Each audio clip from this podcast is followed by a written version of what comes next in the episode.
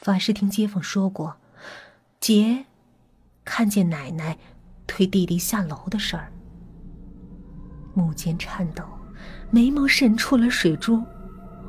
有有个红衣服的小女孩，在在你背上。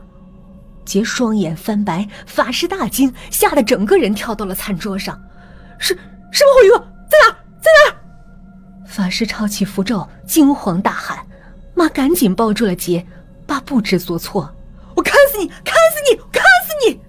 法师挥着木剑乱砍一阵，最后重心不稳跌了下来，一声破碎的惨叫，法师竟断了两根肋骨。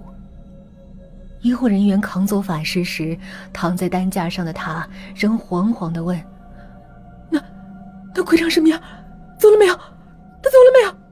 惊慌的情绪仍然难以平复。爸妈则在客厅不断安抚着受惊过度的杰，既心疼又难以理解。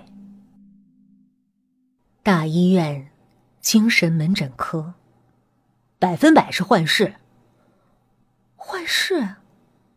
医生轻轻咳嗽，清清喉咙道：“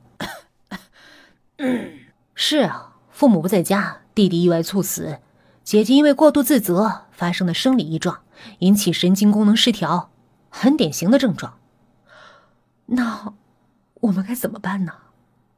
妈妈看着一旁的杰，这症状很少发生在小孩子身上，所以换句话说，也没什么好担心的，多休息。多些陪伴，多些关心就好了。这个症状也许只是个过渡期的反应，只要你们父母多上上心就好。